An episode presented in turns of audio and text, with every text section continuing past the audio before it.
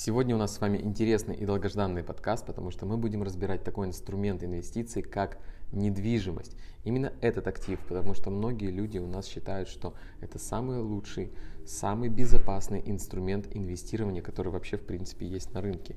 Поэтому я хочу просто вам раскрыть глаза и дать понять вообще, что же такое недвижимость, что сейчас происходит с этим активом, стоит ли его сейчас покупать вообще и лучший ли это инструмент для инвестиций. Мы сейчас с вами, конечно же, разберемся.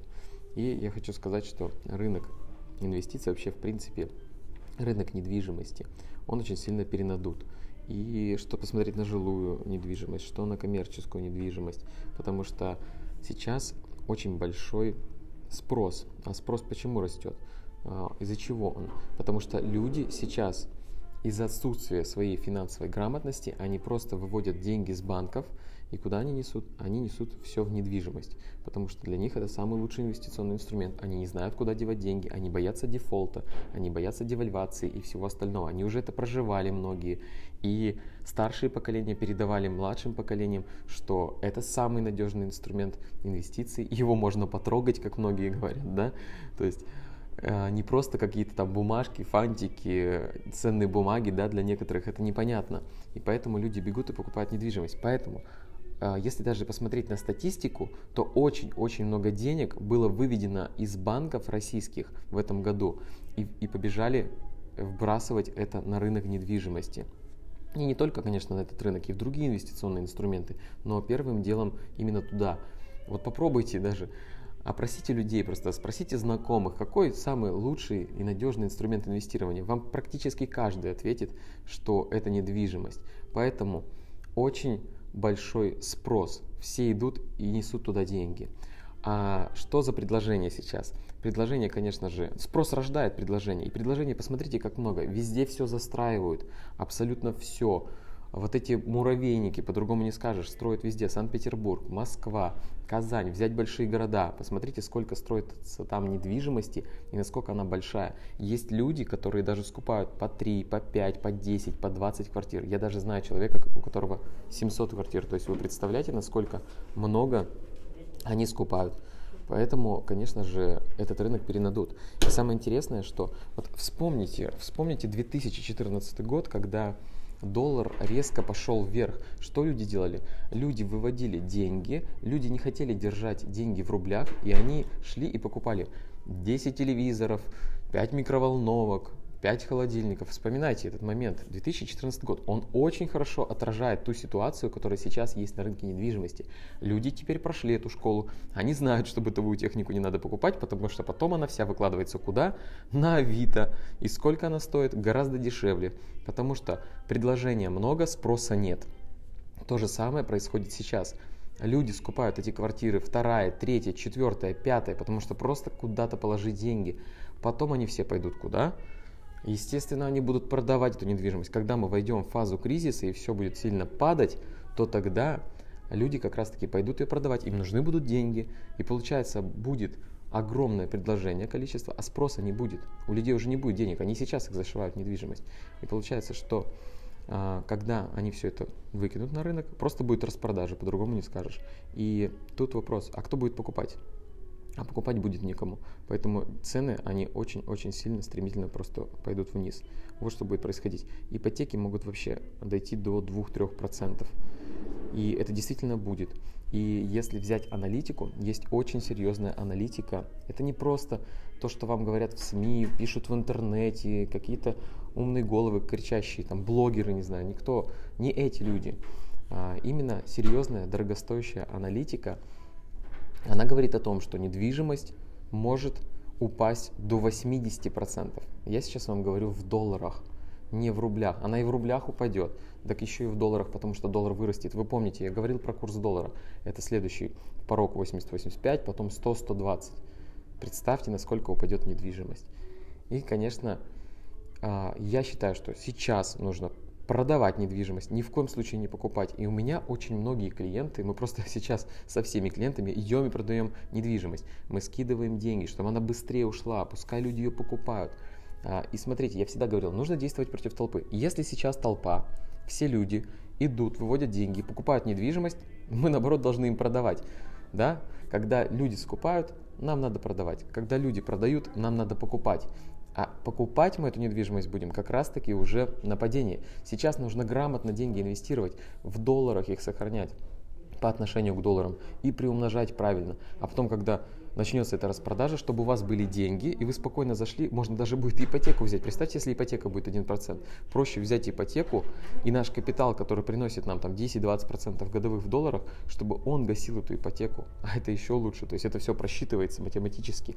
И мы с многими клиентами именно эту модель рассматриваем и делаем, чтобы а, капитал сильнее рос, а за счет банковских денег и жилье было, и у нас деньги были, и с прибыли мы оплачивали. Не со своего кармана, а чтобы прибыль платила за это жилье.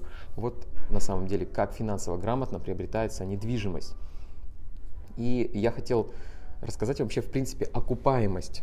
Окупаемость квартиры, вот как инвестиции, потому что все считают, что это самый выгодный актив недвижимость. И как раз таки я просчитал. Вот возьмем а, ситуацию, возьмем Москву. Однокомнатная квартира в Москве стоит примерно такая простенькая самая, 6 миллионов рублей. Плюс я заложил туда 1 миллион рублей на ремонт. Итого 7 миллионов рублей получилось. Правильно? Правильно. За сколько можно сдавать такую недвижимость?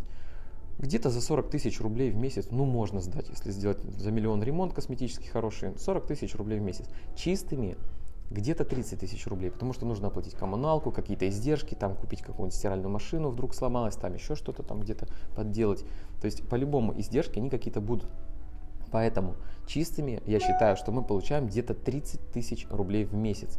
Если мы 7 миллионов разделим на 30 тысяч рублей в месяц, мы получим 233 месяца. Окупаемость 233 месяца. Это 19 с половиной лет. 19 с половиной лет, чтобы купить и отбить эти 7 миллионов. Я не вижу здесь самого интересного инвестирования, а, именно инструмента для инвестирования как недвижимость. Где здесь инструмент самый интересный? Для инвестирования. Для сохранения, чтобы стены стояли, и то нет, потому что будет падать. Вы посчитайте в долларах. Если он сегодня 77, завтра он 120, то недвижимость насколько упала? Недвижимость очень сильно упадет. А вспомните, я просто как сейчас помню, 13 год, 14 год, лично у меня в семье была покупка а, в 14 году, когда доллар стоил 33, недвижимость стоила 82 тысячи долларов.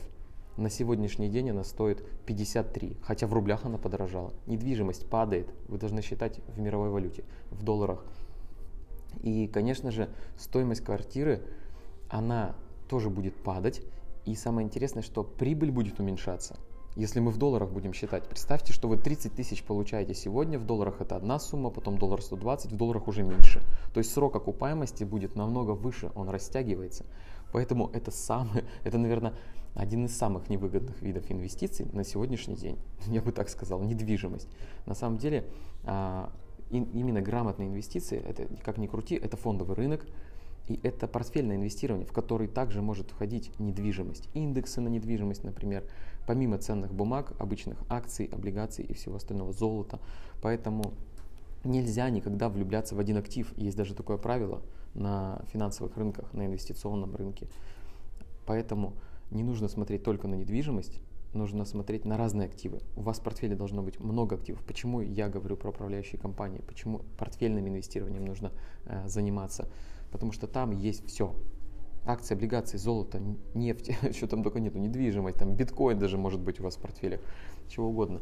Поэтому вот что происходит сейчас с недвижимостью.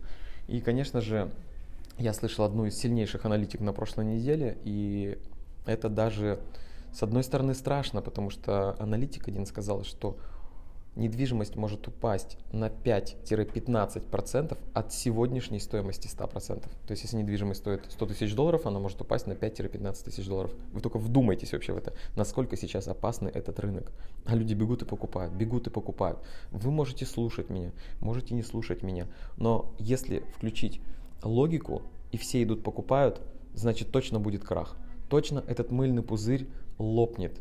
Он обязательно лопнет, никуда не денется. Поэтому я вас предупредил. Я получаю аналитику очень серьезную, дорогую аналитику, которая стоит денег. И она, не, и она за рубежом, она не здесь, в России, которые пишут там где-нибудь на Investing.ru, там еще где-то пишут.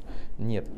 Это очень серьезно. Поэтому отнеситесь к этому серьезно, принимайте правильное решение. Я вам советую, если у вас 2, 3, 5, 10 квартир, сейчас наоборот нужно от них избавляться, потом начнется распродажа, вот потом вы купите очень-очень выгодные квартиры. Ну и, конечно же, инвестируйте грамотно, приумножайте свои капиталы надежно, с подзащитами, под страхованием, и чтобы у вас были деньги. Были деньги на приобретение той самой недвижимости, если она вам вообще нужна будет, конечно. Вторая, третья, пятая, десятая.